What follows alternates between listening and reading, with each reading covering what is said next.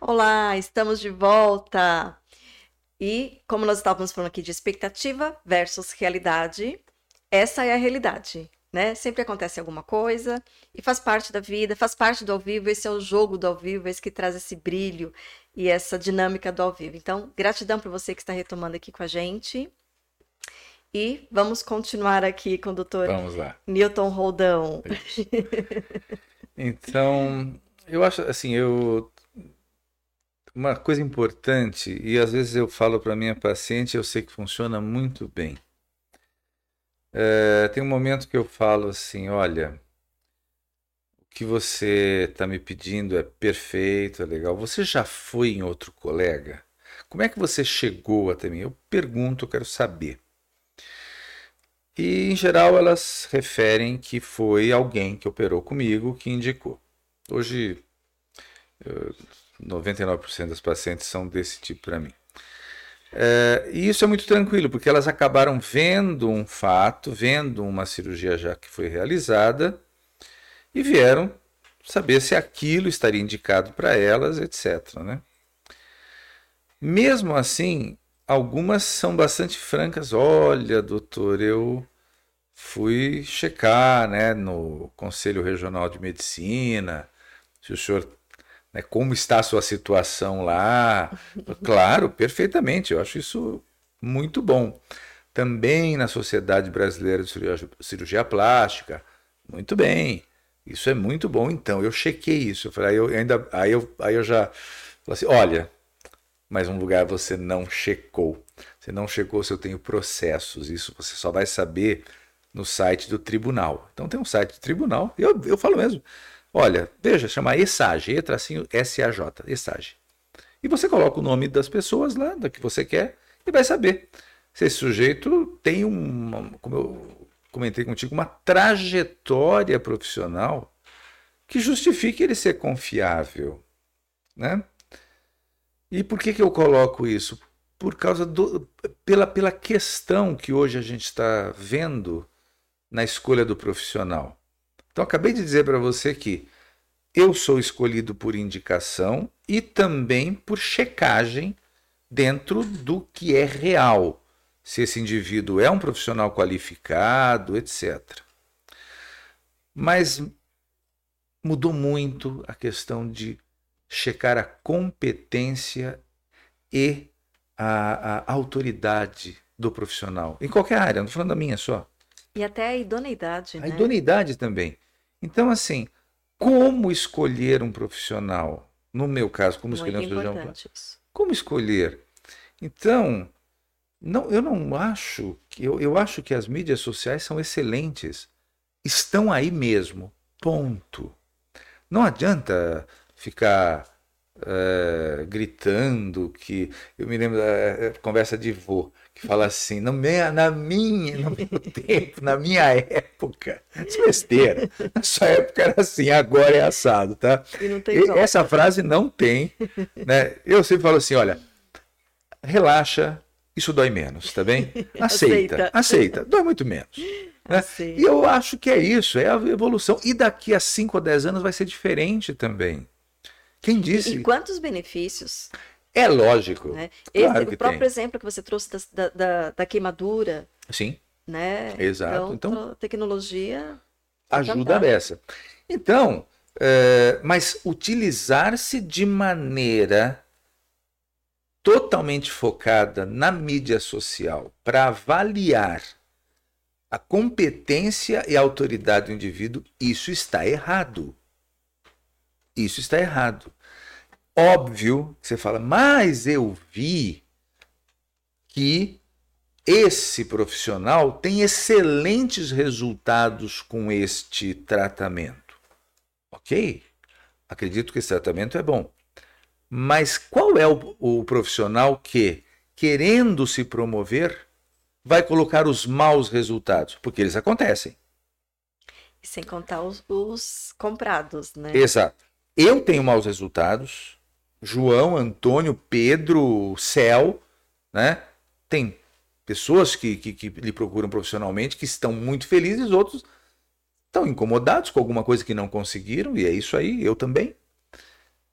Mas é óbvio que se eu tenho o conhecimento da, dos limites, isso eu só vou transmitir pessoalmente. E isso sua cirurgia tem limites.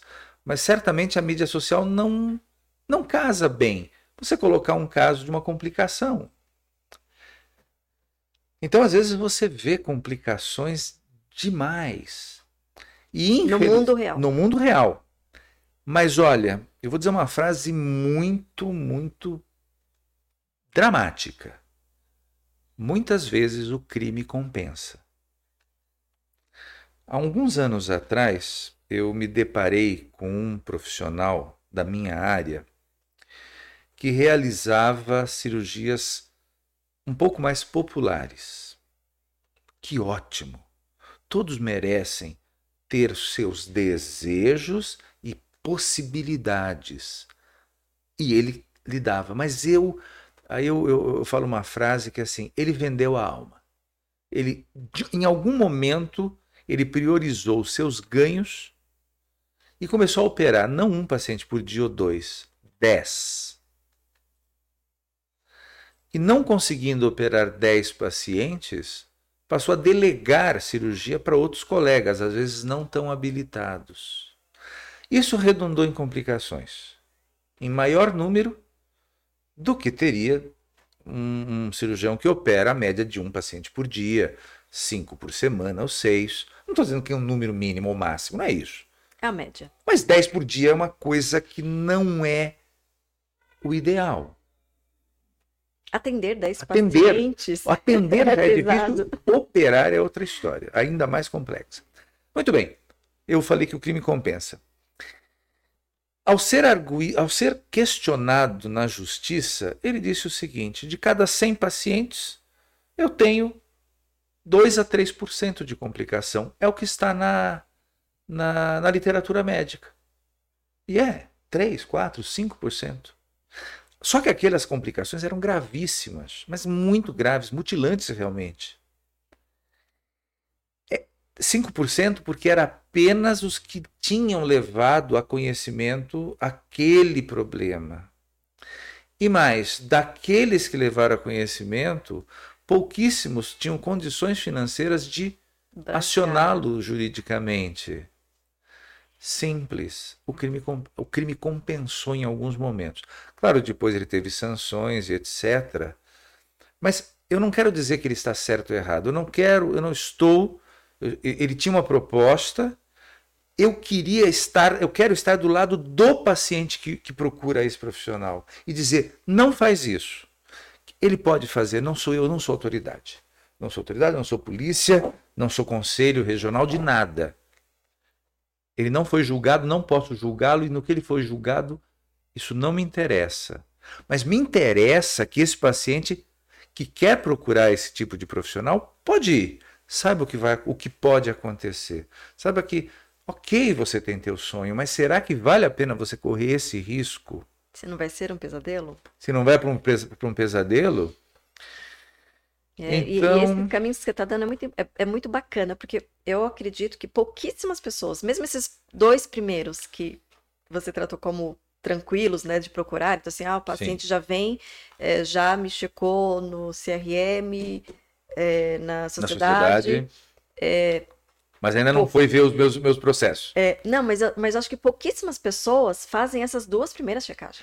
Já poucos fazem as duas. As duas a terceira, a então, terceira então, raramente. Terceira, até quando você comentou, até eu, né? Falei assim, interessante. E viu? E te obviamente, ou, outros profissionais mais polêmicos em qualquer área, qualquer área, eu não estou falando mais de médico. Esse profissional é polêmico? É polêmico, ok. Dá uma olhadinha no perfil jurídico, no, no trajetória, vamos dizer assim, jurídica dele, aonde ele teve alguns percalços é, questionados na justiça, de questionamento de justiça. Todo mundo pode ter problemas. Se eu bater um carro, tiver uma vítima, se eu tiver uma dificuldade financeira e não pagar uma parcela, vai aparecer ali também.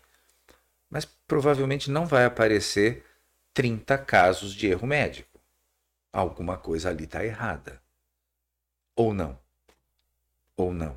Eu só estou questionando. Eu, eu, eu, vou, é, eu, eu vou querer estar é. né, nas mãos desse profissional então eu quero... anestesiada. Exatamente. Então, assim, é problema para você? Não. Teu sonho é acima de qualquer risco? O custo, o valor, vale a pena para você? Então, ok, não estou aqui, não está mais aqui. Como diz, não está mais aqui quem falou. Tudo bem. Você está trazendo um ponto bem bacana que a gente costuma falar aqui. A gente não está aqui para dar verdades, para dizer nada absolutamente é absoluto, mas exatamente para provocar essa reflexão, uhum. né? É, porque tem coisas que não passam pela nossa cabeça. Né? E aí, quando a gente ouve um profissional que conhece esse caminho, conhece a trajetória, é, nos explica, nos conta, nos informa alguma coisa, opa, Hum, entendi. Né? Isso, isso é muito importante. Isso a gente chama de ampliar, né? Isso amplia a consciência, dá um, isso desperta, né? Que de novo recai, porque a responsabilidade é nossa. Exato. Exato. Né? Responsabilidade da minha vida, da minha saúde, do meu corpo, né? Posso, pode ter coisas, né? Alguma doença que me acometa, por exemplo, uma depressão, um transtorno dismórfico, né? Sim, mas o é, que, que eu vou fazer com isso? Né? Eu vou me tratar, vou procurar profissionais capacitados para tratar isso, Sim. ou vou continuar procurando cirurgia plástica?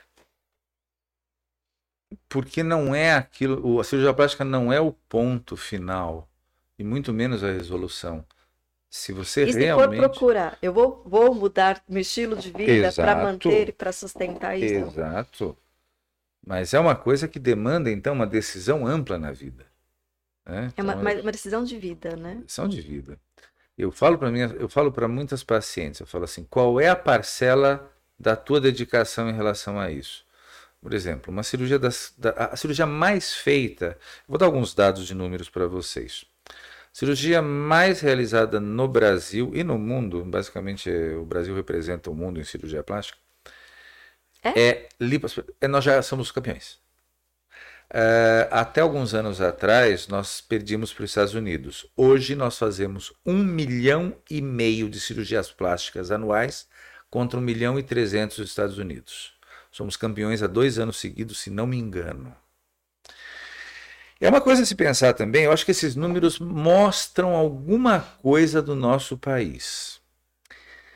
Uh, eu não consegui, não tive tempo de dar uma olhadinha num dado, mas com certeza, Siegfried, olha, veja para nós aí o seguinte: qual é o PIB per capita dos Estados Unidos e o PIB per capita brasileiro? Uhum. Obviamente, o PIB per capita americano é muito maior. O, a qualidade de vida do americano é melhor do que a qualidade média de vida do brasileiro. E no nosso país se faz mais cirurgia plástica que nos Estados Unidos. Nós temos isso como prioridade. É isso que eu estou entendendo nesses números. Prioridade. Então, a qualidade de vida não é a prioridade. É a imagem. É por isso que eu tenho um milhão e meio de cirurgias plásticas. Um milhão e meio de cirurgias plásticas eu consegui uma continha. Três por minuto, tá bom para você? Eu só não fiz, eu fiz aquela toda. Falei, um milhão e meio por dia, por mês, por ano, por três cirurgias plásticas por minuto. Uh, o grande problema, o grande problema não é, o grande problema não é nada, nunca nada é problema. O que, o que existe no âmago disso é o que eu estava comentando. É, o, como interpretar isso em termos de pessoas, em termos de. O que, que isso diz o, sobre o que isso nós? diz sobre nós? Eu quero saber, eu não tenho resposta. Pode ser que nós sejamos um país tão alegre e feliz que estamos almejando tantas coisas boas, inclusive cirurgia plástica. Então, assim, será que eu sou uma Alice no país? Não, é, não é Alice, é aquela personagem que tudo é tudo é maravilhoso. Eu vou lembrar. Enfim, então assim, tudo é maravilhoso. A, a, a, nós temos um país fantástico, a nossa qualidade de vida é maravilhosa, a nossa educação é incrível. E nós somos tão felizes que procuramos ser belos. Ou não? É uma excelente. Ou não, tudo é... isso, não, não e não. Isso, eu acho, eu não quero, eu não quero me aprofundar muito hoje nisso, porque eu juro para você que às vezes me preocupa. Eu já passei por crise existencial. Exato. Teve uma época que eu fui fazer uma pós-graduação na Escola Paulista de Medicina E lá eu estava em crise existencial que era simples. Por que, que eu faço cirurgia plástica? Porque era uma coisa que eu não conseguia, não consegui durante um tempo facilmente identificar que aquilo era totalmente benéfico para as pessoas. Aí nós damos um passo atrás e qualidade de vida e autoestima é hoje são as principais linhas de pesquisa da Escola Paulista. E é isso, é o que vale. Eu posso dar qualidade de vida e posso dar autoestima para as pessoas. Pronto, me acalmei. Isso mitigou. Deu um sentido. É, deu um né? sentido a minha, o que eu faço. Então, mesmo nesse aspecto, agora que falamos de um milhão e meio, então, assim, quer dizer que os consultórios estão abarrotados de pessoas? Não, não é isso. E o meu critério continua o mesmo. Quer dizer, o porquê ela quer, que essa pessoa quer fazer uma cirurgia plástica, é, que isso tenha sentido, que tenha possibilidade e que estejamos alinhados na possibilidade e na expectativa. Né? Que a expectativa seja igual à, à, à possibilidade técnica e não uma expectativa nessa altura e uma possibilidade técnica pequena ou impossível. Né? Mas uh, isso tudo, outra preocupação que eu tenho em cima desses números. Isto é um mercado. Isto é um mercado. Existe um item no Código de Ética Médico que diz o seguinte: a medicina não pode ser exercida com mercantilismo. A saúde não pode ser negociada, mercantilizada. Ok, faz parte do PIB, isso roda a economia. Então, assim, se quem te, você convida um economista na próxima vez para a gente, né? o economista vai dizer: Meu, mas isso é muito bom, nós temos uh, milhões e bilhões rodando e a economia pujante. Perfeito. Empregos. Empregos, eu, eu, concordo plenamente, eu não tenho dúvida que é isso, sabe? E olho por esse lado, é, mas nós vemos que a cirurgia plástica. Aí eu volto para a cirurgia plástica. Dentro desse pensamento positivo, eu olho para a cirurgia plástica e falo: não se está vendendo demais? Não estou dizendo que está se operando errado, mas não estamos indo um pouco além e tratando isso como uma mercadoria? Compre aqui, aqui é bom, Aqui, eu, aqui você vai ficar linda, aqui seus problemas acabaram. É aqui que você vai realizar o seu sonho, o seu, sei lá. Será feliz para sempre. Aqui você será feliz para sempre. Então, assim, uau, precisa ser dessa maneira, tão, tão cinematográfico eu concordo. Eu demorei muito para ter clientes num número que me desse uma condição de vida adequada. Demorou muito. Foi assim no passado, não é mais. Talvez que bom não ser que não seja mais. Eu acho que eu e vários novos médicos e colegas que estão entrando conseguem ter uma vida um pouco facilitada porque conseguem divulgar o seu bom trabalho pelas mídias sociais que são de penetração rápida e grande e ampla. Muito bem. Mas eu vou te perguntar por que um indivíduo que mostra resultados maravilhosos realmente possivelmente é um excelente profissional. Provavelmente tem muita competência no que faz. Existem manifestações extremamente positivas em relação a ele. Só tem um pequeno problema. Ele opera na cidade do México e a um custo de 10 mil dólares uma cirurgia.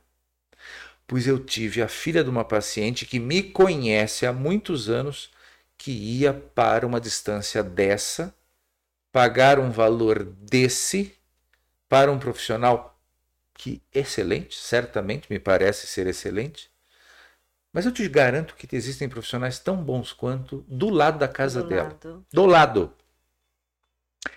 Detalhe, ela não possuía todo o dinheiro para viajar para o México, para faz- usar os 10 mil dólares, pois não teve dúvida, vendeu seu carro e Sim, ainda fez um empréstimo. Essas histórias são muito comuns. Meu Deus!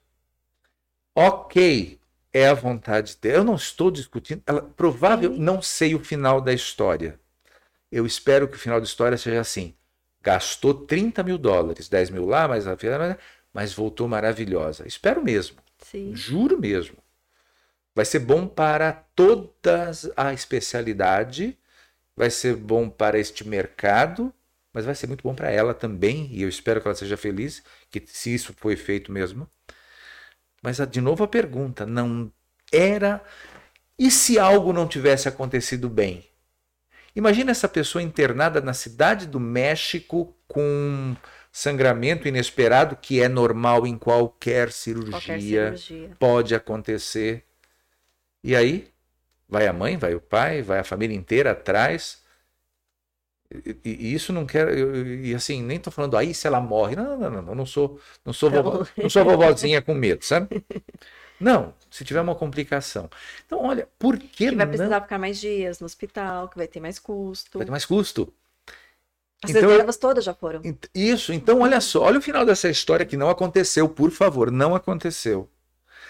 Para salvar essa menina, vende-se a casa e traz ela de avião fretado numa UTI, do México até aqui. Ou isso não poderia acontecer em hipótese alguma.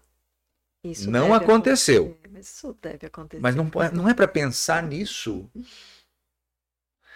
Então, eu acho que hoje, de novo, eu, eu, eu, eu acho que tem que ser um pouco cauteloso com, a, com transformar a beleza em mercadoria e os tratamentos que levam a beleza nessa mercadoria. Existem regras, existe o tal do código de ética médico, existe isso. Mas, infelizmente, como qualquer lei escrita ou código de regras escrito, tem os buracos. Depende de interpretação. Depende da interpretação.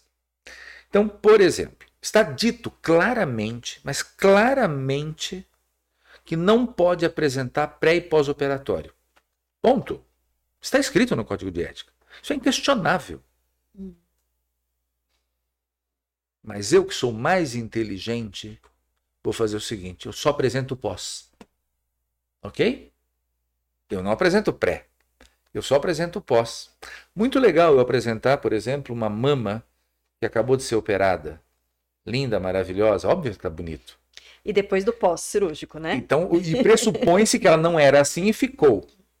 Então você vai dizer, então, tá vendo? O pós pode. É, pré e pós.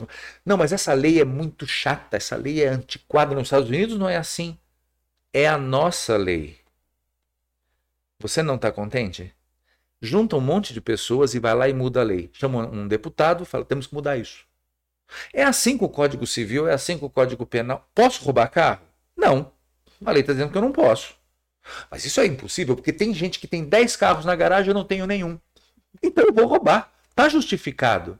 Não, meu querido, se puder roubar carro, vamos mudar a lei. Ok?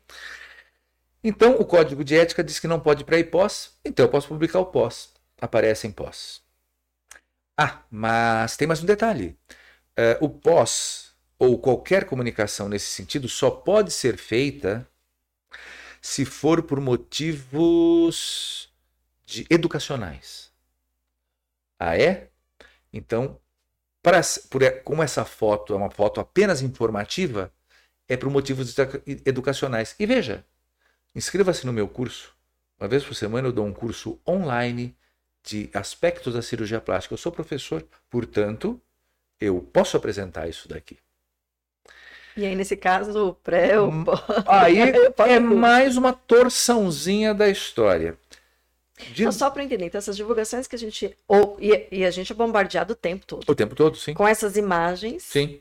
Ela, ela está violando. Ela está na borda da legalidade, na borda. Na borda. Dificilmente o profissional que mostra esse tipo que eu dei como exemplo vai ser condenado. Não vai. Não vai. Por conta dessas brechas. Vai porque da tem a brecha, é a brecha. Ok, Certo? Mas Mas vamos lá. Eu tô falando para quem está vendo isso. Meu Deus do céu, publiquem o que quiserem.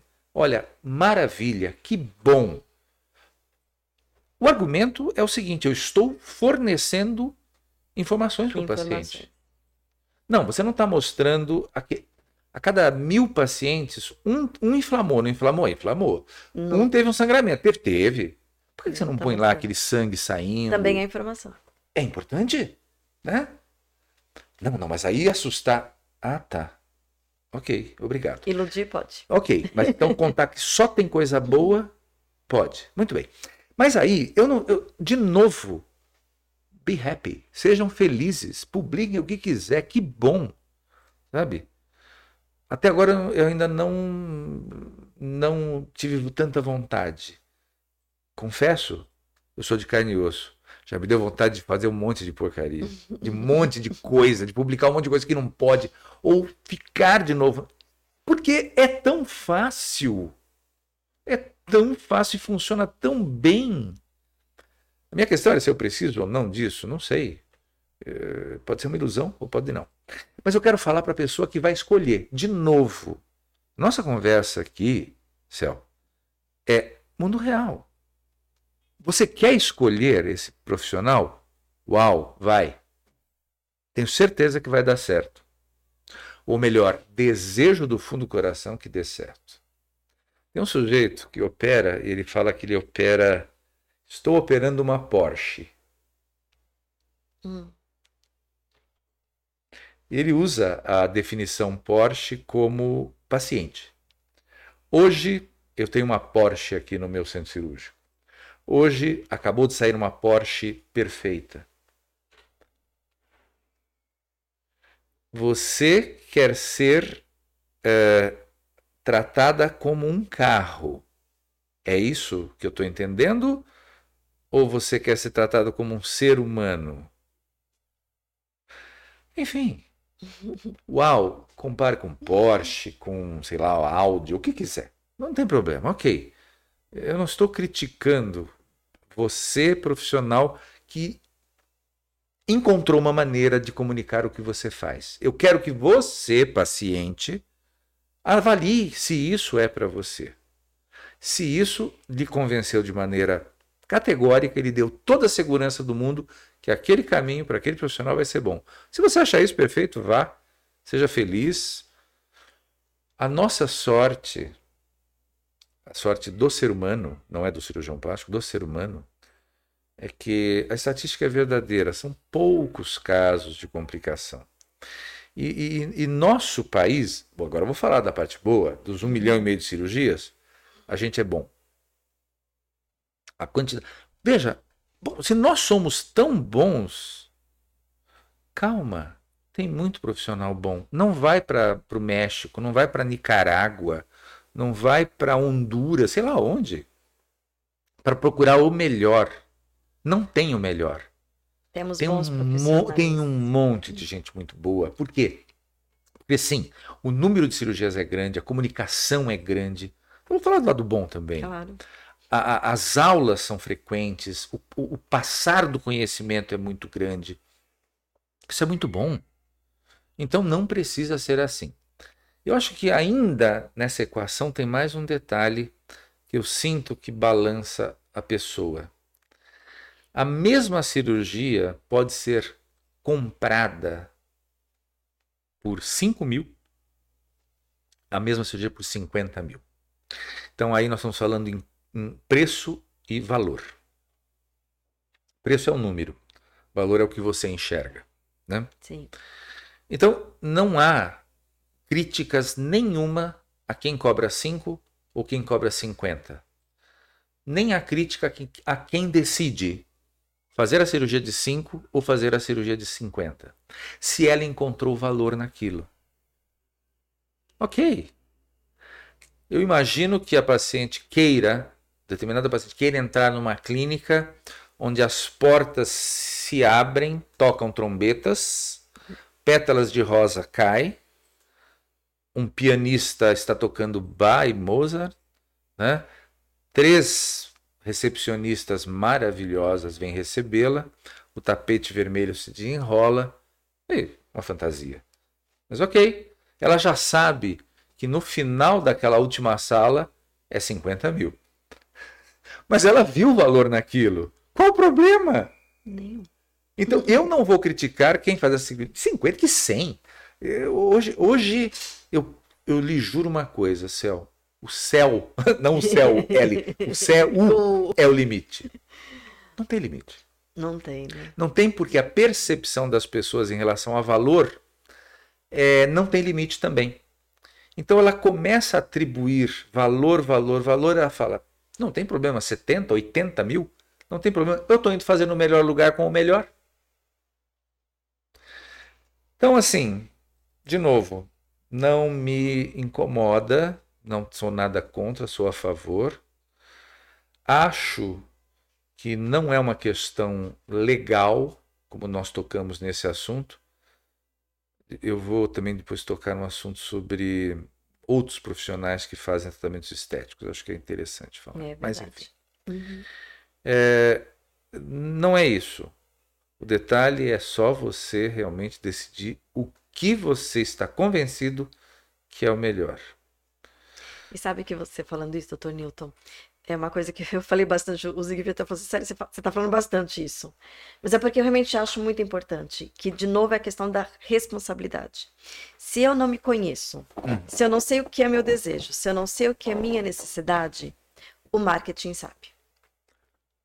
Pronto. Alguém sabe o caminho. Alguém sabe. E alguém vai utilizar isso a favor dele, dela, né? É, e ok, que é o que você está falando. E ok, tá tudo certo, tá fazendo o trabalho dele, tá vendendo, tá promovendo, tá fazendo o trabalho dele. Ok, mas eu tenho que fazer o meu, É. né? E o meu trabalho é assumir a minha responsabilidade, é ter informação, é assistir o Divancast para pegar informação de qualidade, Exato. é, procurar, tô brincando aqui do, do Divancast, mas no sentido que assim, é, esses passos que você deu para a gente conhecer o profissional, porque é uma realidade que hoje existe, né? Você comentou, é, sei lá, quando eu era criança, adolescente, cirurgia plástica era, sei lá, era, era um extraterrestre, era algum OVNI que estava caindo em algum lugar, exatamente. Ouvi falar. ouvi falar. Hoje não, né? Hoje numa roda de conversa qualquer, alguém já fez, alguém já foi, alguém está fazendo. é, mas é, entender a, a- a importância da gente ter informações ah, reais do mundo real, Sim. É, de fontes seguras, aí depois você vai falar de outros profissionais, inclusive, né? Mas assim, isso não é responsabilidade do outro. Né? O outro pode me ver como Ferrari, o outro pode me ver como um ser humano. É, como que eu me vejo? E como que eu quero ser vista? Exato. Enquanto beleza Enquanto beleza. e o- enquanto pessoa. Exatamente. Mas isso não vai mudar a curto prazo. De novo, vale a máxima. É assim que está. Vamos tentar, vamos tentar que que a coisa não seja dolorosa para algumas pessoas. Sim. Talvez eu acho que a gente conversando sobre isso e baixando um pouco a- toda a fumaça, as pessoas possam decidir adequadamente e, portanto, se machuquem menos. É só isso que eu quero. Eu quero que façam muita plástica, claro. E, Mas- e- e a decisão pode partir, inclusive, de fazer a cirurgia plástica, né? Entendendo que eu vou fazer cirurgia plástica, mas eu vou precisar continuar ou desenvolver uma boa alimentação, uma boa atividade física, Sim. uma boa mente. Quer dizer, Sim. essas coisas, eu fazendo ou eu não fazendo a cirurgia, eu vou ter que fazer.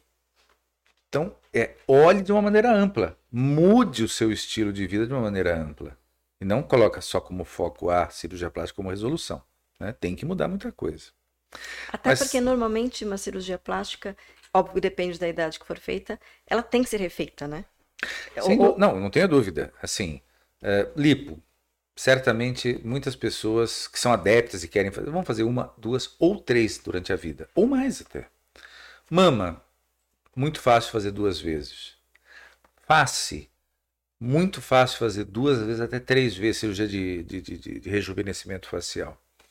Então, muitas delas são repetidas porque, como nós dissemos, o, A lei o da tempo, gravida- a lei da a lei da gravidade gravidade e o tempo. Essa é, o tempo. isso não tem como fugir. Então, realmente. Agora, existe uma coisa em relação. Vou falar um pouquinho de fisiologia. Que às vezes eu, eu, que eu comecei, eu agreguei a minha conversa com o paciente. Eu digo o seguinte: a pele da pessoa, do ser humano, ela não aceita desaforo. Ela só lhe dá uma chance, uma só, de, de ficar bem. E mesmo assim, ela ainda vai tirar essa sua chance no final. Um belo dia você vai estar velha ou velho. Então, isso já está certo. Mas durante tua vida, se você tiver uma vez, apenas uma vez, um ganho de peso, uma vez, apenas uma vez, uma gestação normal, se for uma gestação com ganho de peso, então nem se fale, acabou. Sua pele perdeu a elasticidade. Acabou. Nunca mais ela vai ter elasticidade. Ela vai ter flacidez. Portanto, o resultado de uma cirurgia já é totalmente diferente do que uma pessoa que nunca engordou, que nunca teve gestação. Não- teoricamente, não precisaria de uma pessoa que nunca passou uma gestação, nunca engordou. Talvez não precisasse de nada. de. Exatamente. Mas Mas- vai. Mas faz. Mas faz. Até aí tudo bem. De novo, Ok. assim, tem Uhum, críticas. uhum.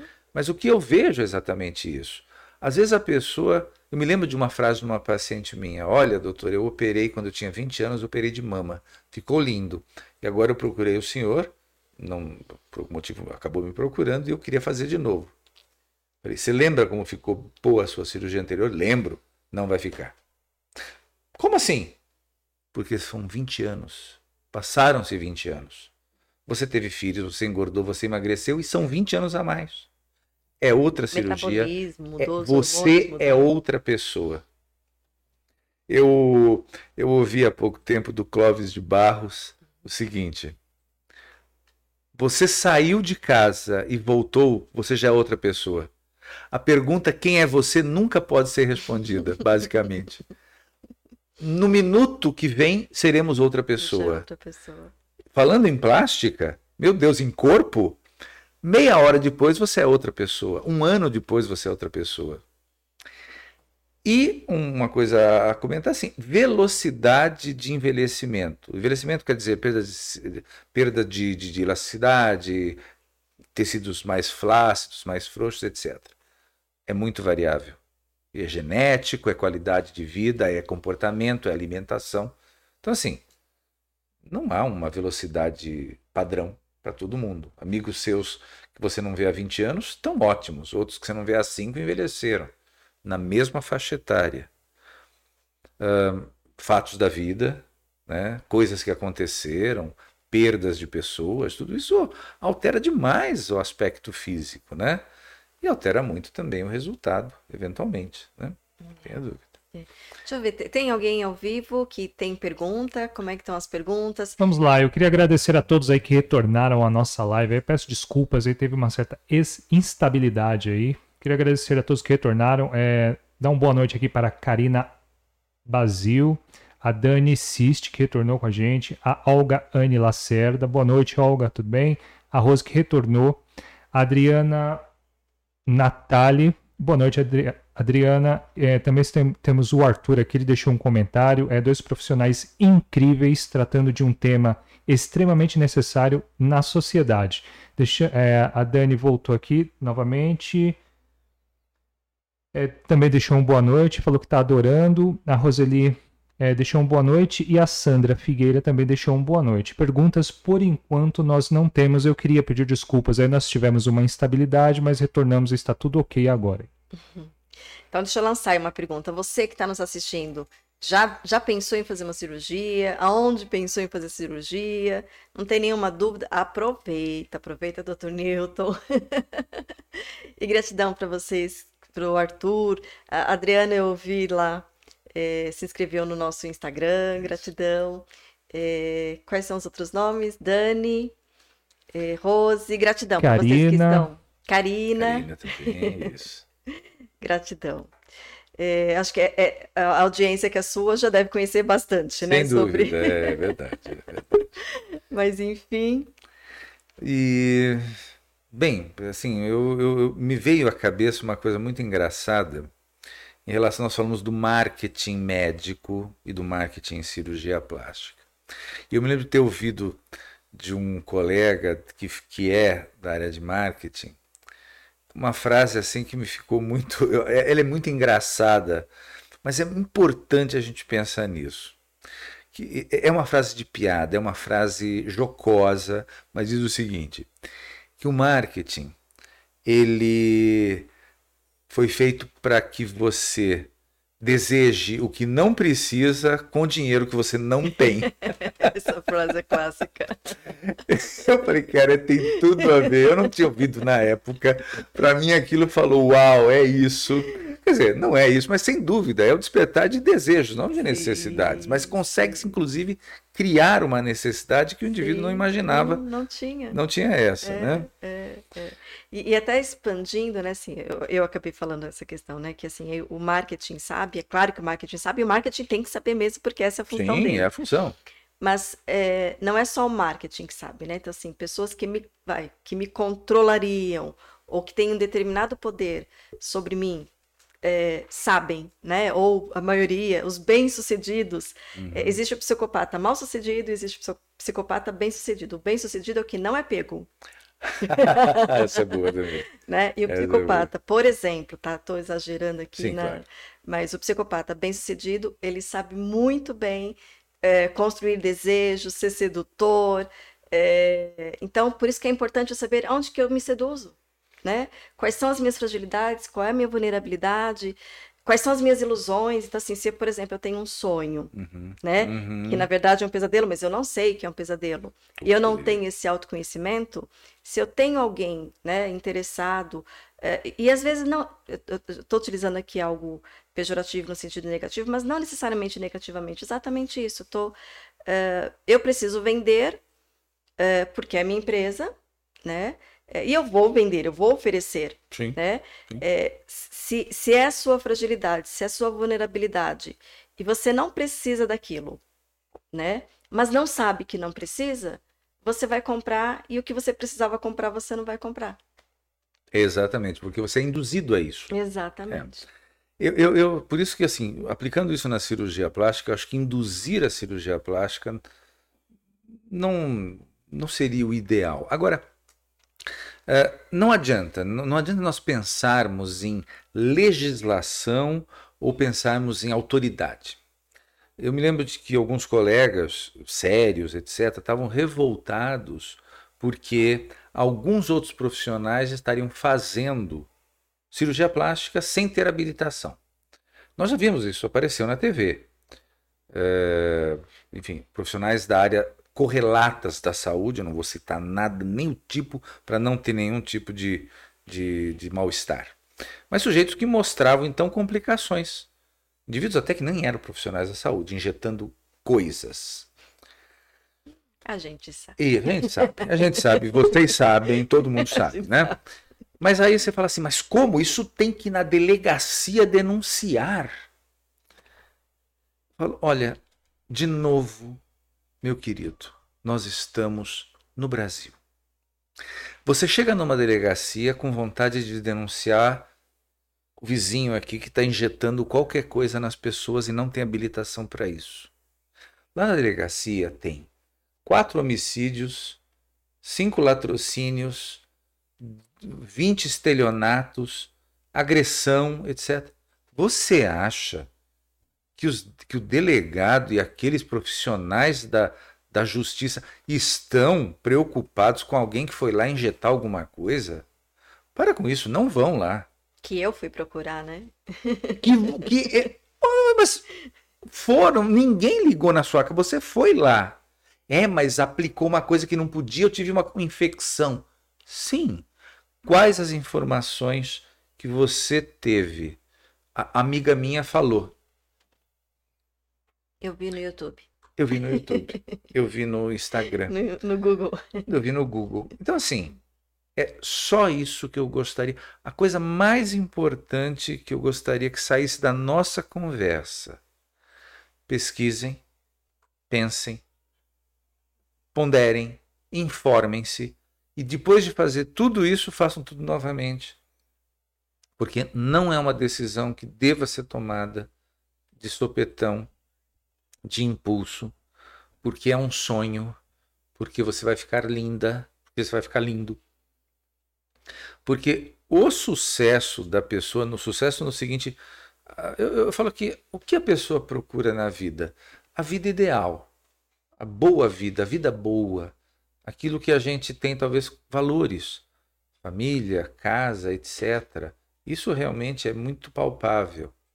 A beleza e essa melhora física incrível pode estar vinculada também, mas é pre... as outras coisas são mais conhecidas. A gente sabe mais ou menos como comprar uma casa, tem que trabalhar, fazer financiamento, etc. Comprar carro também dá, dá uma entrada, faz um financiamento. Mas cirurgia plástica não é só comprar aquele produto. Isso é a sua vida. Né? É, é, Se acontecer é... alguma coisa errada. Exatamente. Né? É. Não dá para fazer um empréstimo. Exatamente. Não acho que devo.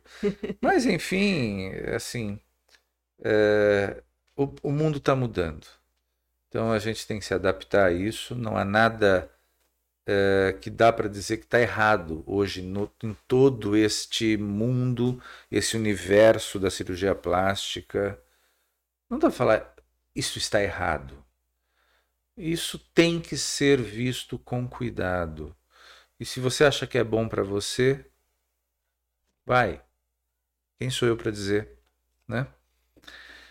É... Mas. Deixa eu fazer só algumas perguntas, Sim, curiosidades claro. que eu tenho certeza que muitas pessoas têm. As que não estão conseguindo estar conosco ao vivo, com certeza vão ver depois.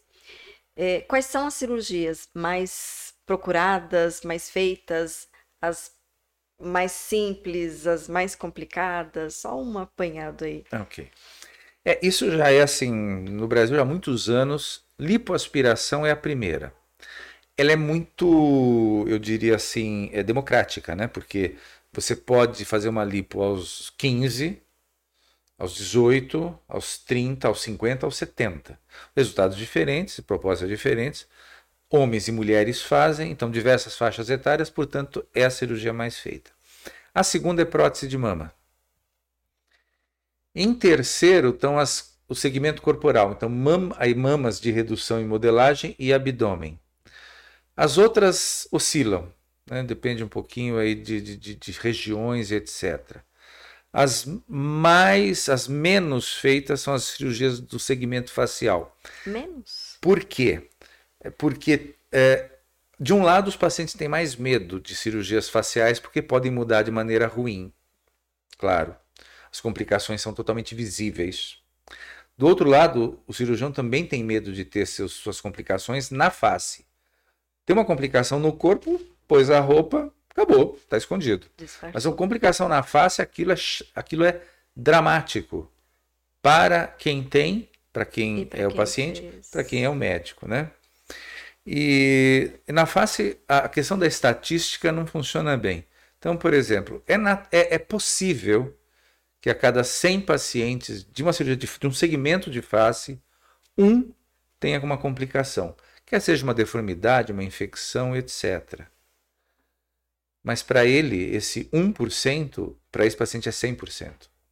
Quem tem é 100%, é 100%. de problema. O médico que tem é 100% de problema para ele. Por isso que esse é o setor de menos uh, projeção. Segunda parte da pergunta. Qual é a de maior risco? Também é a lipo. Na história da lipo, aspiração, uh, infelizmente foi onde ocorreu as maiores complicações. As complicações foram no passado vinculadas ao volume, que, a, que depois de um tempo foi limitado. Hoje se fala em 5 a 7% do peso corporal, não mais que isso. Uh, a segunda fase das complicações tinham a ver com perfuração. Então existem áreas e manobras um pouco mais intempestivas e que levavam à perfuração de órgãos, e isso é quase sempre fatal. E a que é mais comum hoje na, no, no universo da cirurgia plástica como um todo é a trombose venosa, TVP, trombose venosa profunda, que pode evoluir para uma trombose, uma, um tromboembolismo pulmonar. Coágulos podem sair dos membros e ir para o pulmão. Isso é bem mais grave, caso de UTI, e nos membros é um caso de realmente é, um, uma evolução muito lenta, com alterações de função eventualmente, e, e riscos da, da própria trombose pulmonar. Então, esses são os riscos hoje. Existe cirurgia sem risco? Não, mas existem fatores que diminuem o risco. Então, uh, primeiro lugar, é entender que uh, o principal, não, principal não, o único responsável pelo ato cirúrgico e, portanto, por suas consequências é o médico. Porém, as consequências positivas, ok, são boas, mas as negativas não podem ter é, negligência, imperícia ou imprudência do profissional. Ah, mas uma paciente operou e saiu, foi viajar de avião no dia seguinte, teve uma trombose. Negligência dela, ok, daí não se discute. Mas numa evolução bem orientada, e isso é importante, você ainda assim tem que estar muito vigilante. Você pode ter complicações como trombose, etc. Então, assim, tem que realmente fazer uma, uma avaliação do paciente, isso é responsabilidade do médico.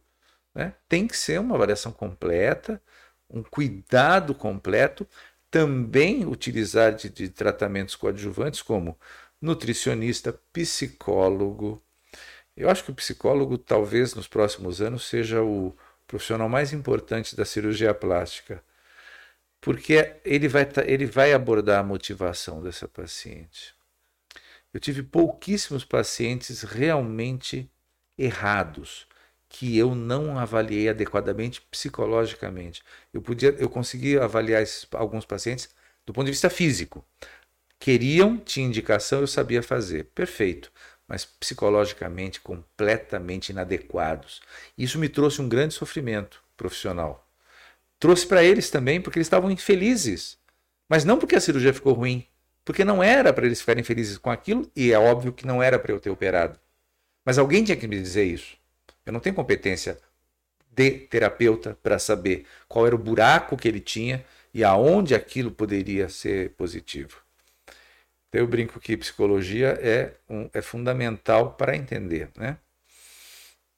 Mas uh, os riscos, voltando à questão, voltando a riscos, uh, as pacientes perguntam, eu sempre, essa é quase a última pergunta da consulta. E aí, doutor? Já tá, eu já falei bastante, já expliquei tudo. E aí, doutor, quais são os riscos? Ela está esperando eu dizer o seguinte: fique tranquila, é bem tranquilo. Uhum. Não. Eu aprendi a dar uma resposta que quase a paciente cai sentada no chão. Eu falo: o maior risco é você morrer. E o segundo maior risco são sequelas de uma cirurgia que não saiu boa. Mas vamos ver se você tem essa chance. Veja bem, você é jovem, seus exames estão ok, nós vamos operar num hospital de bom nível, com uma equipe treinada, com anestesistas treinados, com material de primeira, com esterilização adequada, com cuidados profissionais e eu vou estar responsável por tudo isso. Somando tudo isso, eu estou tranquilo de te operar. Não é risco zero, mas eu estou tranquilo, eu vou te operar tranquilo. Então eu acho que você não vai ter problemas. Mas quando eu abordo a questão, pior coisa que pode acontecer é você morrer, ela entendeu uma coisa. Eu sei que isso pode acontecer, então eu vou, eu vou querer evitar. Porque se eu desse a outra resposta, fique tranquila, isso não vai, não vai ter perigo nenhum. Ela fala: esse cara pode ser louco. Ele acha que isso não tem risco? Mas claro que tem. Claro que tem. Não é? é. E, me... a, e, a, gente sabe que tem, né? Exato. Eu me lembro da mãe de uma paciente, nas, nunca a, a, a moça. E, e, desculpa, assim, te cortando. E não é a cirurgia plástica, qualquer cirurgia. Não, qualquer cirurgia, sem dúvida. É, só foquei nisso, mas é, é isso. É, é. Você vai fazer qualquer cirurgia, vai fazer um apêndice, vai fazer uma hérnia, Sim, você pode morrer, ponto. Né? E eu me lembro uma, da mãe de uma paciente que estava com a paciente no quarto. A paciente, ela nunca apareceu nas consultas. Até que ela aparece no dia da cirurgia, no quarto da paciente, e já me solta a seguinte pergunta: Qual a pior coisa que pode acontecer com a minha filha? Na frente dela, assim. Eu respirei fundo, eu falei, meu Deus, como é que eu saio dessa? Eu vou dar uma brigo com a mulher porque ela estava agredindo a mim com uma resposta assim, com uma pergunta assintosa e a filha também, porque ela desautorizava, filha maior de idade, etc. Eu falei, olha, só pode acontecer duas coisas. Foi mais resposta. Ela morreu, tem sequelas, só que não vai acontecer isso. É? Por quê? Porque sua filha sabe escolher o profissional que trata dela, não só a mim como a todos os outros. Aí ela ficou com aquela cara. Obviamente, né, que eu vou responder, tem que responder o, o, de uma maneira eficaz, mas não agressiva, né? Então é isso. Mas... Eu, eu acompanhei um caso, você contando de caso, eu lembrei de um caso. Que a gente, em consultórios, a gente ouve todas as, né? Todas as, as relações. E uma paciente contando que ela, é, nesse caso, ela foi com a mãe, né? Uhum. E ela falou que ela foi com a mãe, porque ela tava com medo, já era de maior, mas claro. tava com medo, queria que a mãe fosse junto, não sei o quê, né? É, só que a consulta virou para a mãe. Já entrou para a mãe.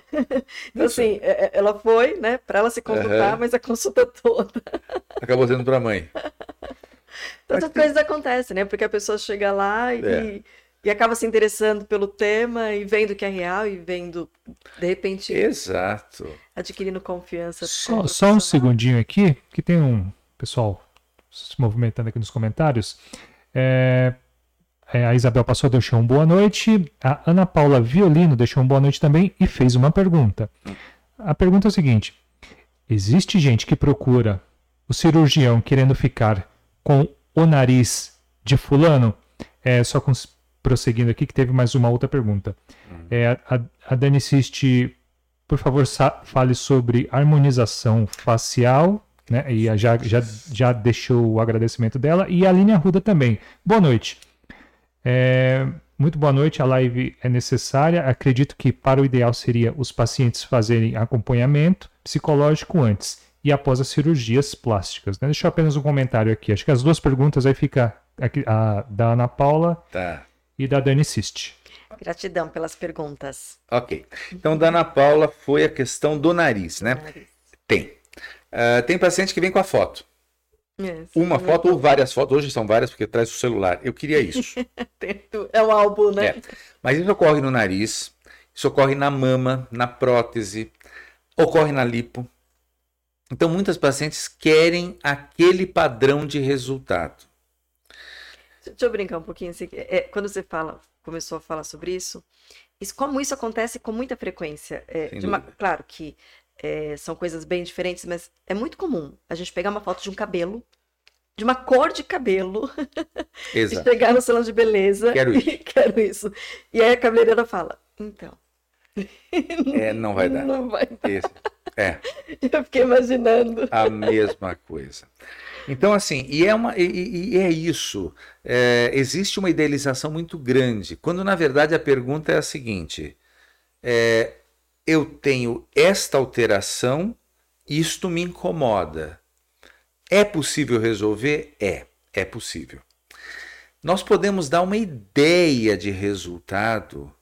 Existem inclusive hoje programas de computador excelentes que você manipula a imagem e mostra, olha, o seu nariz pode ficar assim. Hoje dá para fazer isso com o nariz, muito bom, tem programas muito bons. Mama também dá, tem programas que fazem até em 3D a assertividade de cirurgia do nariz é maior do que em outras áreas do rosto. Ah, perdão. Assertividade. Sim. Não tenha dúvida. Então, assim, é, o programa pode te entregar uma, um resultado, mas se comentava no passado, ó, não entregue isso para o paciente. Quer dizer, você faz a simulação, mas mantenha contigo. Por quê? Porque o paciente fala, mas doutor, o senhor me prometeu esse nariz aqui. Lógico, eu faria isso. Se você me dá um papel impresso com um nariz maravilhoso e aquilo, aquele nariz na, no papel não sangra, não incha, não tem, não tem infecção, aquele nariz é perfeito. Né? E, e eu tô olhando do lado de fora, né? Exatamente. O- o- quando eu tô vendo aqui, muda. É outra coisa. Comportamento dos tecidos é diferente. Algumas pacientes. Então, na primeira questão é: se trazem figuras prévias, trazem. Pedem nariz igual de fulano, de um ator. Queria que ficasse igual. A gente. Acho que 90% das respostas é não. Não vai ficar assim. Vai ficar muito bom. O problema é a próxima pergunta do paciente. É. Que é o seguinte: o senhor poderia me mostrar alguns casos que o senhor fez? Ah, não há uma proibição formal, desde que eu não identifique o paciente. Então, se eu mostro um, um detalhe da cirurgia para você, da imagem, você não sabe quem é, não sabe se é uma amiga sua, uma pessoa conhecida, ou uma pessoa muito conhecida. Isso é o ideal, posso mostrar.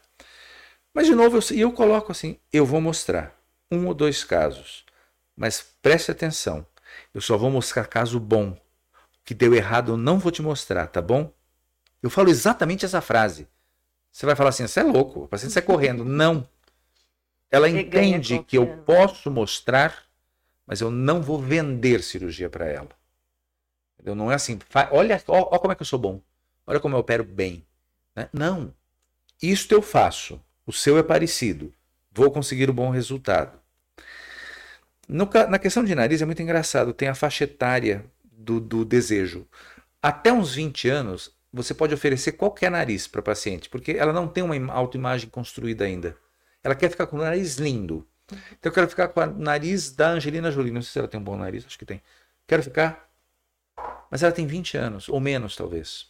Quando a paciente me procura, ou o paciente me procura na faixa de 30, 40, 50, para fazer uma rinoplastia, ela quer que melhore um detalhe. Afinal de contas, são 40 anos que eu estou me vendo no espelho, doutor, eu não quero ver outra pessoa.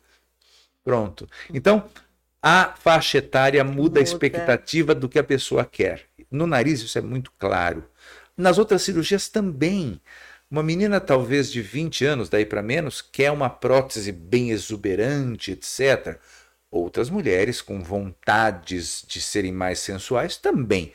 Mas é mais comum que essa ideia não seja tão radical. Não é regra, Uhum. mas é o que a gente se depara. A segunda questão foi da Dani em relação à Harmonização. harmonização facial. Muito bem. Eu dou um exemplo muito engraçado. Ahn, é, antigamente, eu me lembro que chamava-se sapato de salto alto. Depois de um tempo passou-se a chamar escarpão. É isso? É isso? Eu não ando no sapato de salto alto, não sei direito. Então, assim, agora não. Agora nós compramos escarpãs. O que, que é escarpão? Sata- sapato de salto alto. Só mudou uma definição de algum estilista, ok. Tá. Harmonização facial é o que se faz há pelo menos 30 anos nas mãos excelentes dos dermatologistas. Ponto. O que é harmonização facial? Vou deixar a face Dermatologista. dermatologistas. Há 30 anos, isso mais que 30 anos, já se injetava alguns preenchedores, alguns bons, outros ruins, e botox. Eu fiz botox em 96, há 30 anos, mais de 30 anos. Era um tratamento já conhecido. Alguns profissionais perceberam que realmente era uma demanda maior do que o que se podia oferecer, do que os profissionais que tinham. Também existe aquela questão do preço e valor. Então, um grande profissional conhecido, com produtos de primeira linha, num consultório realmente de bastante infraestrutura, eu vou dizer infraestrutura para dizer luxuoso, etc. Ok, não importa. Esse tratamento custa X. Mas o mesmo tratamento nas mãos de um profissional não tão habilitado que não gastou tanto tempo nem dinheiro na sua formação, com um consultório um pouquinho mais simples, mas fazendo a coisa bem feita, vai ter um custo menor. Portanto, a pessoa vê um valor adequado naquilo. Porém, a questão da harmonização, quando apareceu esse termo, apareceu, apareceu nas mãos dos dentistas. Os dentistas começaram a usar o botox, por exemplo, para diminuir sorriso gengival. Maravilha! Aquele sorriso em que os dentes aparecem muito. A tratar bruxismo, porque o, o esse músculo aqui da lateral é o, o, o esqueci, pronto, né? Fiquei pensando outra coisa, vou lembrar, masseter. O masseter pode estar muito forte e aí você injeta um pouquinho de, de botox, você diminui a pressão. Ok, perfeito. Mas também se eu injetei um pouquinho aqui, não dá para injetar um pouquinho aqui? Dá. E um pouco acima? Ok. Então, argumentar. O dentista argumenta que eu estudo muito bem a face. Não discuto. Estuda mesmo. É, por isso eu posso fazer não só o Botox, o Botox é um nome comercial, é toxina botulínica, né? Como posso fazer preenchimentos? Que hoje o mais conhecido e aprovado chama-se ácido hialurônico. Ponto. Tem algumas coisas a mais que se usam, questionáveis. Ácido hialurônico é permitido, aprovado e ok. Então, o, o paciente que, apesar de ter colocado uma, uma prótese dentária, não consegue mais ter uma projeção dos lábios. Então, por que não injetar um pouquinho? Ok. Eu juro para você que eu acho isso muito bom. Que outros profissionais façam coisas boas e que se consiga mas deram o nome de harmonização. Até aí também, ok. Aí começaram a injetar o mesmo ácido hialurônico no nariz. Então se chamou de rinomodelação. Num nariz de uma ponta um pouco caída, de uma, pouca, de uma ponta pouco projetada, de um dorso pouco projetado, você injetaria ácido hialurônico e corrigiria. Ok. Até aí vamos bem. Tá bem? Não tenho nenhuma restrição, nem vou ah, mas é que o dentista não treinou. Treinou. Não sei quanto, treinou. Ele vai ter bons resultados, alguns resultados ruins. Médico também tem. Ok. Mas agora, mais uma coisa. Existe a harmonização facial definitiva e a rinomodelação definitiva. Sapato alto, escarpã. Ele, o, alguns profissionais da saúde, alguns, não todos. Alguns dentistas estão fazendo rinoplastia no consultório. Cortam, descolam, modelam e tem casos bons, inclusive. Mas eles estão fazendo isso no consultório. Só para você. Então a, a, então, a harmonização é rinomodelação definitiva. É um outro nome para uma coisa chamada rinoplastia. Que é uma cirurgia plástica. Que é uma cirurgia. Uma cirurgia. Bom. Uma cirurgia. Os otorrinos também fazem muito bem rinoplastia. Agora, o Conselho Federal de Odontologia publicou uma norma dizendo: dentista não pode fazer rinoplastia. Mas eu não estou fazendo rinoplastia, eu estou fazendo rinomodelação definitiva. É diferente. Diferente o quê, cara pálida? É diferente porque eu não faço um descolamento. Sim, você trata a ponta, dá uma raspadinha, é rinoplastia. Vamos para a delegacia? Denunciar? Não. Sabe por quê? Porque o delegado não vai lá resolver isso.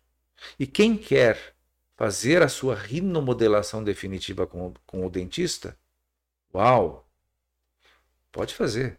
Vai ter alguns casos bons, vai ter alguns casos complicados. O único problema vai ser a necrose nasal eventual que pode acontecer. A pessoa perdeu o nariz inteiro e o profissional não sabe resolver. Porque uma coisa eu lhe garanto: um bom profissional de cirurgia plástica resolve suas complicações. Um bom profissional de otorrino resolve suas complicações. Um bom profissional de cirurgia geral, de torácica, resolve suas complicações. O dentista não resolve uma necrose nasal. Por isso é arriscado. É só isso que eu tenho a dizer. Não é proibido, nem tampouco impossível ou é um absurdo. Eu não uso essas palavras. Depende de quem de quem escolhe. E é aqui que nós estamos eu e você. Escolha bem. É só isso que eu tenho a dizer.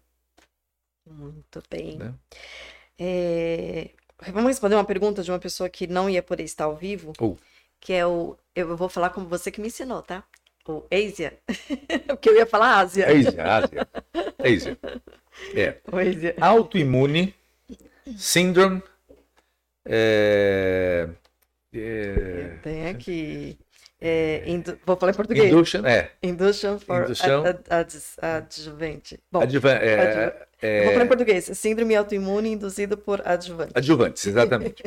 Então é o seguinte: síndrome autoimune induzida por adjuvantes. Qualquer coisa que entre em contato com seu corpo e permaneça, vai, pode dar uma reação.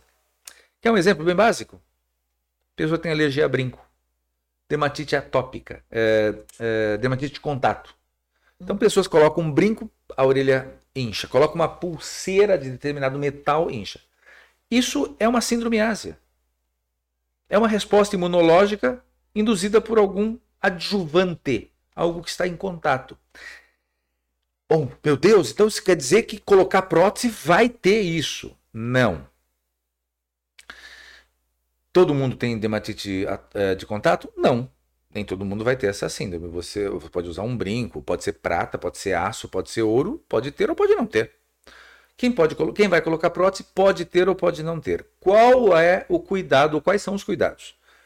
Na entrevista com o médico tem que ser abordado a história, o histórico familiar de eh, doenças reumatológicas, doenças autoimunes, lúpus, artrite reumatoide. Se você tem uma família que tem tendência a isso, pesquise em você. Se você já teve, eu diria não coloque a prótese. O seu sistema imune já é meio complicado. Seu sistema imune não é dos melhores. Não vamos cutucar ele, né? Se eu já tive alguma alergia, alguma doença autoimune. Doença autoimune. Doença então, assim, eu autoimune. já tratei de artrite reumatoide, estou curada ou estou em remissão total. Já tive. Não ponha prótese.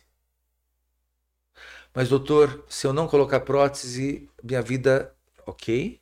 Você está sabendo do que eu sou. Mas você colocaria, Newton, numa paciente que já teve artrite reumatoide? Eu, eu, eu tentaria desestimular ao máximo. Mas e se a paciente omitir ou não souber que teve ou que ou alguma coisa assim? Ou omitir. Exames, exames clínicos. Pode não. ser que venha tudo normal. Tem gente que fala da tireoidite de Hashimoto, que é uma tireoidite também autoimune. É, e, e olha que tem muitas mulheres que têm tireoidite Hashimoto. É uma doença autoimune. Ah, dá para se pensar. O que não justifica quem já colocou prótese sair gritando, correndo para os consultórios ou para o pronto-socorro para tirar a prótese. Não é assim. Mesma coisa se aplica à questão de CA de mama. O que dizem que a Angelina Jolie fez foi uma mastectomia preventiva. É verdade. Talvez tenha justificativa se você, de novo, a história familiar de câncer, a história familiar e os marcadores tumorais, porque há como você triar isso laboratorialmente e saber, bom, você tem tendência, tua família tem tendência, vamos fazer isso. Agora, de novo, sair correndo para o pronto-socorro ou para o seu médico. Tira essas próteses, tira essa mama. Calma, calma, não é assim. Também não está contraindicado usar. Eu faço prótese de silicone, mas eu pondero com a paciente isso. E, e prótese ainda digo mais. Eu vou falar uma informação que não foi perguntada, mas é importante. Quem faz uma, faz duas. Se você colocou prótese uma vez na vida, você vai ou tirá-la ou trocá-la em algum momento. Ah, mas eu ouvi falar que tem prótese eterna. Não existe. Tem próteses de longa duração. E essa duração depende da manipulação, do tipo de vida, da própria paciente, do sistema imune, por aí vai. E algumas outras causas que a gente nem conhece. Mas essa prótese vai ser trocada um dia. Ou você vai tirar essa prótese para ficar sem em algum momento. Então não existe prótese eterna. De novo, então se não existe, eu não vou colocar. Depende. É sua vontade, é teu desejo, não há contraindicação, já pesquisamos tudo? Pois coloque e seja feliz, porque francamente fica lindo. Que eu posso dizer? Fica lindo mesmo. Então vamos lá, vamos colocar. Né? Não está proibido. Nem tampouco isso é, contraindicaria é, para o. Eu, o que eu tenho a dizer em relação à prótese é o seguinte: não há trabalho científico ainda, um duplo cego, bem feito, talvez não seja possível de ser realizado, em que mostre que o grupo de pacientes com prótese, comparado ao grupo de pacientes com prótese, teria uma incidência maior de, de, de doenças, A, B ou C. Não há. Então, assim, o, o argumento não precisa ser tão dramático. Deve ser cuidado, talvez mais do que outras cirurgias, mas é aí que estamos. Perfeito. Tem, mas tem alguma, mais alguma pergunta? É, tem, tem, o Arthur. Hum. O Arthur deixou um, uma pergunta aqui. Uhum. Olá, boa, boa, noite, Arthur, novamente. Ele deixou a seguinte pergunta. Boa noite. É, poderia falar sobre os novos procedimentos na área e como eles se comparam com os mais tradicionais. Por exemplo, o tipo HD versus a lipoaspiração normal. Isso. É uma coisa interessante. De novo, vai ao encontro do que nós estamos vendo, vendo em termos de mercado de cirurgia plástica. Então, assim, sempre foi quem tem novidade está na vanguarda. Eu me lembro do advento dos lasers, quando chegaram há 30 anos atrás, queimaram pele de muita gente, mas quem não tinha laser não estava up to date, não estava na vanguarda. Hoje, nos, na cirurgia plástica, é a lipo HD ou lipo de alta definição, LAD. Já tem um até falando em lipo 4D, tem quatro definições, deve ser em outro tempo, né? quatro, quatro dimensões. a lipo em quatro é outro século que você vai fazer. É, a lipo 3D, lipo HD, lipo de alta definição chamada LAD. Muito bem. Tem muita justificativa, é eficaz, funciona. Mas para pacientes específicos, em situações específicas, e ainda tem duas perguntas que não serão respondidas a curto prazo. Só vou fazer um comparativo. Nós estamos falando em prótese de silicone antes disso. A prótese de silicone tem mais de 50 anos. Agora nós temos algumas posições mais radicais em relação a ela, de boas e ruins. Quando é que nós falaremos bem ou mal da lipo de alta definição? Daqui a 40 anos, tá? Me chama aqui de novo, feito? Ok. Combinado. Ah, não estaria mais nessa terra. Mas, é, esperamos que tenha antes. É. Vai que a medicina evoluiu. Mas então, ok, vamos falar de evolução, né? Lipo de alta definição. Então você realiza uma lipo tradicional ou se utilizando de, de um vibrolipo, que é um tipo de lipoaspiração um pouco mais eficaz, ou também se utiliza de um Vaser lipo, que é um laser que emulsifica as gorduras, dissolve e com isso você consegue uma, uma definição de contornos melhor. Realmente fica bom, mas vou dizer em quem. Em seguida, encerrada a primeira fase, que é a aspiração, é, aí você vai passar o. São dois aparelhos. Um usa jato de plasma, o outro usa radiofrequência bipolar não são iguais, mas pretendem fazer a mesma coisa. O de jato de plasma, ele então entra pelo buraquinho, né, pelo orifício que foi feito a lipo, e ele vai retraindo as fibras da subderme e da derme também. Então você consegue que aquilo vai colando aos poucos, porque você faz um estímulo térmico interno. No passado, a falta de controle desses parâmetros produziu algumas queimaduras nos pacientes. Não tenho visto isso acontecer porque o treinamento está melhor e as máquinas estão melhores. Uh, segunda máquina, radiofrequência bipolar. Então, jato de plasma ou radiofrequência querem fazer a mesma coisa. Não sei dizer para você qual é o melhor. Um grupo de médicos tem um, um grupo de médicos tem outros. Ok. É um bom investimento, aquilo agrega resultado, portanto, agrega valor, portanto, aumenta o custo. O uso de. Não, não aumenta, aumenta ao menos 15 mil reais numa lipo. Ao menos. E eu estou meio defasado nesses números, posso te garantir. Portanto, a- a- agora vamos usar então a a radiofrequência bipolar. Vantagens e desvantagens, menos dano térmico, talvez mais eh, eh, utilidade em áreas pequenas, em face, em áreas eh, de flacidez de pescoço. Então, assim, parece que em algumas áreas a radiofrequência bipolar é melhor. Mas a escolha do paciente é o mais importante, principalmente quando falamos em lipo HD. É, é quase, não é absolutamente, eu não estou dizendo que é isso, é quase a seguinte, o seguinte parâmetro: 1,70m com 50 quilos. Então, você com esse peso maravilhoso e com esse corpo maravilhoso, você vai fazer sua lipo de alta, alta definição. É, Não precisa ser 50 quilos, 55, 60. É uma relação de pouca gordura e de preferência com alguma definição muscular abaixo. Porque o que você vai mostrar é o contorno do músculo. Então, é, eu conheço pacientes bem magrinhas, mas com aquele corpo muito fininho, com pouca definição muscular. Não é a paciente ideal para lipo HD. Lipo HD é aquela que já faz atividade física. Uau! Então, quer dizer, magra fazendo atividade física, lipo HD para quê? Facilita. Ela atinge aquele resultado de marcação muito mais rápido. Eu tenho pacientes, manter, né? eu tenho pacientes de academia.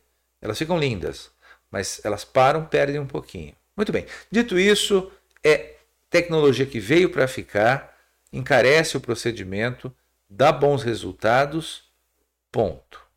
Contraindicações, raramente estou vendo complicações. Maravilha, sejam felizes, escolham isso. O que eu não tenho a resposta é que como você estará, você paciente, Daqui a, daqui a 30 anos. 30, 40 anos. Hipótese número 1. Um, aquela retração de pele que foi conseguida se perde com o passar do tempo. E você continua, você volta até a flacidez que você tinha. Talvez a pior coisa seja ganhar peso após a lipo HD, porque a lipo HD quer dizer tirar muito de um local e desenhar. Então eu tenho áreas de maior quantidade de gordura e áreas de quase nada de gordura. Então, se você ganhar um peso exagerado por qualquer motivo e momento da sua vida, você vai ficar com uns hambúrgueres na barriga e talvez umas bolas e etc. Será? Eu não vi essa paciente. Uhum. Eu não tenho autoridade para dizer isso vai ser uma porcaria. Eu não disse isso.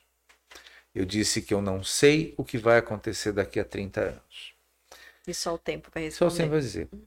O que eu vejo aí, né? O tempo. exato, aí é que de novo nós voltamos à cirurgia plástica no mundo real. Então te interessa um excelente resultado que dure um, um ano, seis meses? Eu quero ter aquele corpo. Vai. Não me importa se dura um mês. Ok. É seu desejo. Apenas vá consciente. Não é? E é esse que eu acho, de novo, é o que eu Saiba quero. o que está comprando e o que está levando para casa, né? para casa. Nós não estamos aqui para fazer propaganda de nada e nem tampouco criticar técnicas. Isso que está aí está aprovado pela Anvisa, por grandes cirurgiões, sujeitos realmente eh, que fazem a coisa bem feita. De primeira. Eu só quero saber, eu só quero que você entenda o que você está comprando. É só isso. Essa reflexão é extremamente importante. É né? lógico. Vamos É. discutir isso como realidade do de realidade. Exatamente, né? E, esse realmente é o, é o maior foco desse nosso bate-papo, dessa nossa reflexão aqui. Exato. Eu quero só fazer uma pergunta que eu acho que fariam, não fizeram, e também não sei, que na verdade me veio quando você falou do, do nariz, Ok. desse trabalho que foi que é feito na, Uhum. no consultório odontológico, Sim. né? É, tem, tem algumas pessoas que têm eh, gordura no olho, No olho, sim. Bolsas de gordura. bolsas de gordura. Sim. É, e, e- e tem algumas contraindicações porque pode derrubar. A pergunta, na verdade, é: é, é o dermatologista? É o cirurgião plástico?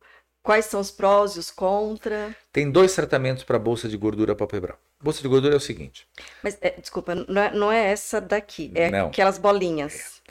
você sabe o. você já ouviu falar a palavra festum? Não. Festum, você pega uma cortina mais antiga, sabe Hum. aquelas, aqueles É. barrados? Aham, Isso é o festum. Festum. Esse é chamado festum. Que é uma gordura que na verdade pertence à face, não pertence à pálpebra. Se você tem essa gordura aqui, a- o tratamento é difícil, porque você teria que reposicionar essa gordura mais alto. Mas isso demandaria retirar uma pele, pois ficaria uma dobra. Isso demandaria uma incisão na face. Então é difícil de tratar. Isso. ah, e você pode notar que o envelhecimento do olho se dá porque a, a- o malar, essa, essa, essa gordura malar, vai descendo. E, a, e o tamanho da pálpebra vai aumentando. Então, se você olhar a tua foto de 20 anos, você tem uma pálpebra curtinha. Quando você olha a tua, ah, tua foto de 40, de 50, de 60, tua pálpebra foi aumentando. É isso que vai descendo. Muito bem. Como é que a gente faz? O dermatologista vai lhe oferecer o melhor tratamento que ele tem. O importante é entender isso. Se você sentar em frente ao dermatologista, a pergunta que está por trás da, da tua consulta é: o que o senhor tem de melhor para mim? Então, o dermatologista vai explicar. O que eu tenho de melhor para você é fazer um preenchimento aqui do sulco eh, palpebral, e isso eu consigo elevar um pouco mais aqui essa, a sua face e a sua pálpebra fica mais bonita, porque fica mais encurtada, ok? Além de melhorar o colágeno, papapá. Isso é melhor do que a cirurgia? Aí o paciente sentou em frente ao cirurgião plástico. Ele vai formular a mesma pergunta: O que o senhor tem de melhor para mim? O que eu tenho de melhor para você é uma cirurgia. Eu vou incisar aqui, vou ampliar, talvez eu faça um lifting facial, talvez eu consiga erguer bastante, subir bastante essa sua face. Qual das duas é melhor? Cada profissional tem sua competência. Eu vou falar milhares de vantagens em não cortar. E você sabe disso. E vou falar milhares de vantagens em cortar e puxar e, e dar ponto. Porque também você sabe disso. Eu me lembro, teve, teve um, um tratamento, tem um tratamento chamado é, criolipólise. Você já ouviu falar? Uhum. De congelar a gordura. Muito bem. Eu tenho criolipólise no meu consultório, junto com a minha colega que é dermatologista. Quando a paciente senta na frente dela e fala o que você tem de melhor para a gordura, ela responde criolipólise. Porque ela não faz cirurgia, ela não faz aspiração. E a paciente, quando senta na minha frente, pergunta: o que você tem de melhor para a gordura? Eu falo: lipoaspiração. Mas você não tem a máquina de criolipólise? Tenho, mas para você não. Então, o engraçado é o seguinte: eu não tenho paciente de criolipólise. E ela tem bastante. Eu só tenho paciente de lipo. E ela não tem nenhum, óbvio, porque ela não faz. Então, é isso que é o interessante. É o que aquele profissional tem de melhor para você. As bolsas palpebrais são um pouquinho diferentes. Elas estão atrás da pálpebra. Aqui é face, aqui é pálpebra. Essa você pode incisar e tirar, quer seja por dentro da conjuntiva ou por fora, mas também tem um tratamento dermatológico é, com um injetável que seca a gordura. Tá? É a fosfatidilcolina. Eu, eu lembro assim, eu lembro essa palavra e depois perco um ano não lembro mais, tá? Injeta-se fosfatidilcolina, é aquela bolsinha atrofia. Nas mãos de quem sabe fica lindo e fica bom e não precisa de cirurgia. Uau, legal. Nas mãos de quem sabe. A pergunta é que também não sabemos como vai estar daqui a 30 anos. Se, né? Enfim. Uh, então, assim, o tratamento ideal não existe. Né? O tratamento ideal é aquele que o profissional sabe fazer e que dispõe no arsenal dele. Então, o que é melhor? É o que o profissional sabe fazer e o que você quer. Talvez com bastante sinceridade dizer a durabilidade, né? Olha, para você ter uma ideia de pálpebra, eu opero pálpebra de uma paciente num X determinada idade, não antes dos 40, muito raro. Mas eu dificilmente vou operar essa paciente de novo. Talvez um pequeno retoque 20 anos depois, 30 anos depois. Então durou muito. Durou muito. Eu sei que dura muito. Né? É, mama não, mama dura 10 anos, 15 anos talvez. Os processos acabam mudando, elasticidade de pele, etc. Né? Mas é isso. Tá certo. Olha, rendeu bastante, hein? Fomos. Foi bem bacana. E mais alguma pergunta, Siegfried? Foi. Perguntas Não. no momento não. Só a Solange acabou de chegar aqui. Deixa, deixou um boa noite. Boa noite, Solange. Boa noite, Sol, Helder, Pepela. Gratidão, gratidão para todos que estavam aqui ao vivo, que retornaram aí depois da queda. Gratidão, doutor Newton. Acho que foi, foi, foi um bate-papo, mas muito rico, né? Em uhum. todos os aspectos. Uhum. É, e, e, muito feliz. Bom, lógico que é uma psicóloga falando, né? mas essa abordagem comportamental, é. de personalidade, acho que ela, é, ela é muito importante, né? A gente até comentou sobre isso, né? Como as nossas escolhas, nossas necessidades, desejos, buscas, é, elas estão intrinsecamente ligadas, né? Às questões emocionais. Então... Lógico. Mas eu, olha, eu falei com vocês hoje aqui o que eu falo no consultório. Essa conversa foi extremamente assim aberta, né? E, e eu acho que as, os meus pacientes saem esclarecidos e com pouquíssimas é, é, é, ilusões do que podem ter. Pé no chão. Realidade, eu dou dados de realidade. E, e isso é, é, importantíssimo, porque eu não quero ninguém retornando dizendo que eu não avisei. Eu aviso tudo, como eu te falei, até de morte. E, graças, brincando, nunca ninguém morreu na minha mão. E eu falo, eu falo assim, ó, nunca ninguém... E não é porque eu sou melhor, é porque eu sou mais medroso. Ou talvez eu tenha tanta preocupação que eu consegui até hoje evitar isso. Não estou livre. Não estou livre.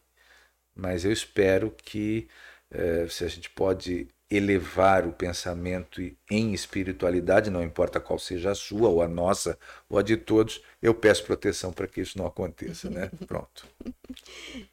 É, vou pegar esse gancho.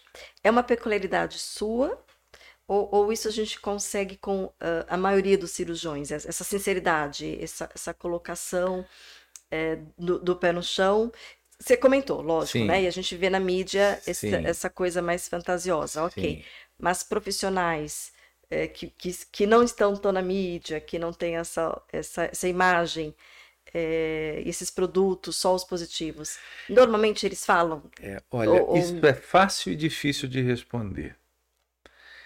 Eu tenho absoluta certeza que a gente tende a conviver com iguais, evitando os que não pensam como você. Isso quer dizer as pessoas que recebe na sua casa, que você frequenta.